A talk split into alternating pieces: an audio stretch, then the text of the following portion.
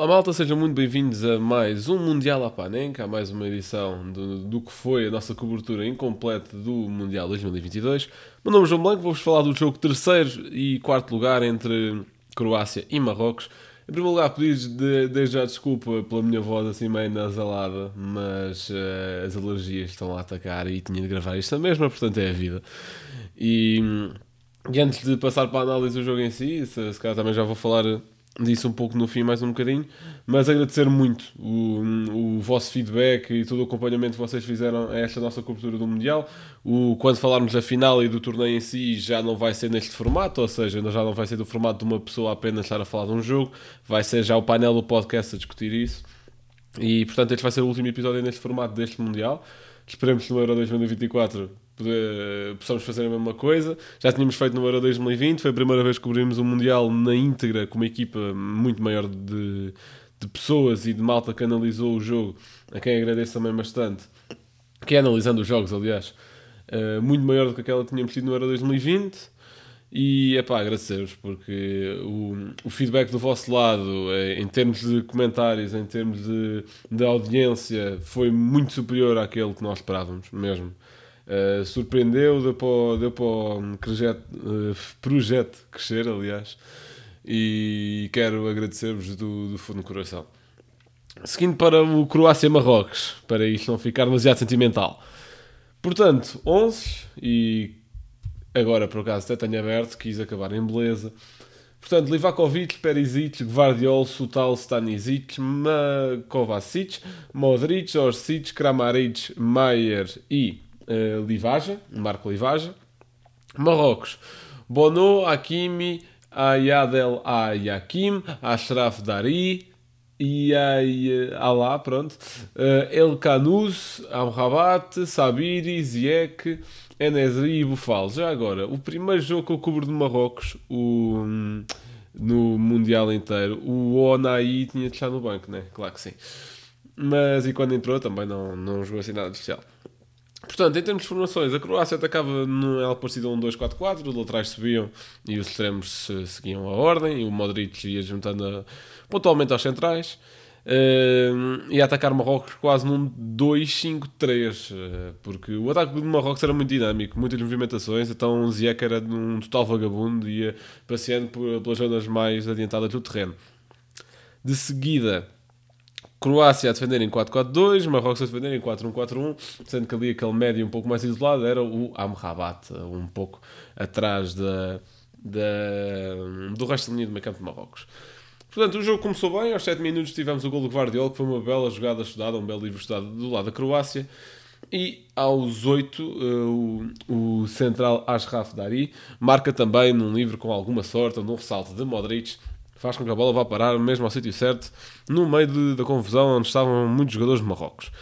Marrocos começou o jogo um pouco desligado do jogo, senti isso, muitas falhas assim parvas, não, que não foi de todo habitual no seu percurso durante este Mundial.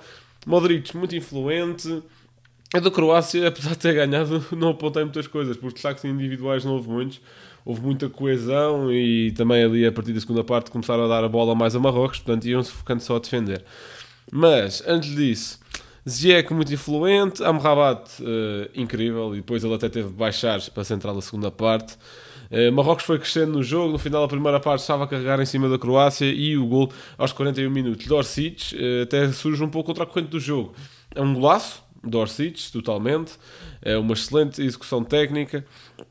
E, e, pronto, e foi pena, por, foi pena no sentido em que foi contra a corrente do jogo e Marrocos estava um pouco por cima e se calhar só não chegou ao resultado por alguma falha na definição. Lembro-me que a Hakimi tem um cruzamento que podia dar perfeitamente para o NSRI ou para o Bufalo, mas uh, olha, tarde para a área e sai mal do cruzamento. O NSRI também falhou uma ou duas que, que podiam ter entrado, num dia bom entravam, acontece.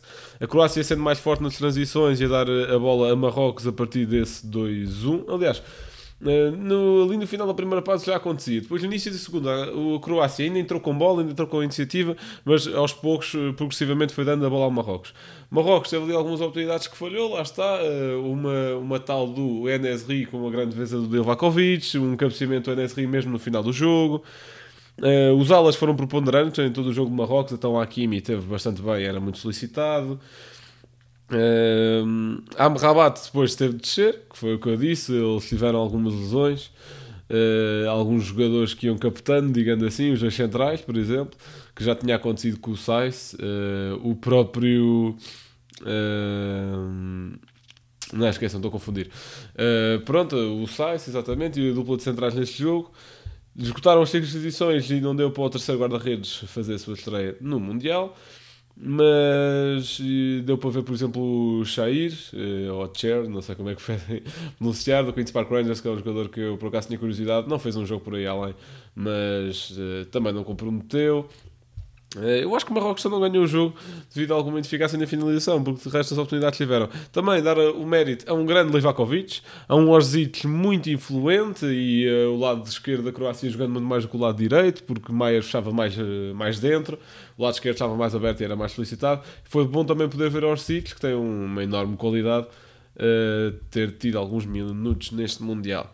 Ganhou a Croácia e faz assim o, o segundo pódio em mundiais consecutivo, uh, foi segundo lugar em 2018, é terceiro em 2022, uma grande campanha. Também Marrocos com uma excelente campanha, primeira seleção africana a chegar às meias finais do Mundial.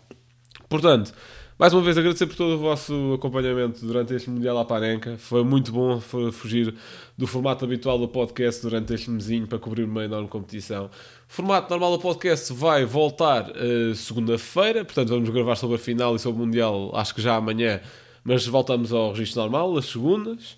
Depois é Natal e veremos fazer uma espécie de especial Natal. E depois é o final do ano, onde fazemos o episódio habitual de, de prémios e de, de, destaques do ano, no fundo. E a partir daí uh, vamos ver o que é que acontece. 2023 vai trazer coisas boas ao projeto, mas vai, vai haver tempo para falar sobre elas. Por enquanto, quero agradecer-vos terem acompanhado esta iniciativa. Um abraço e até à próxima.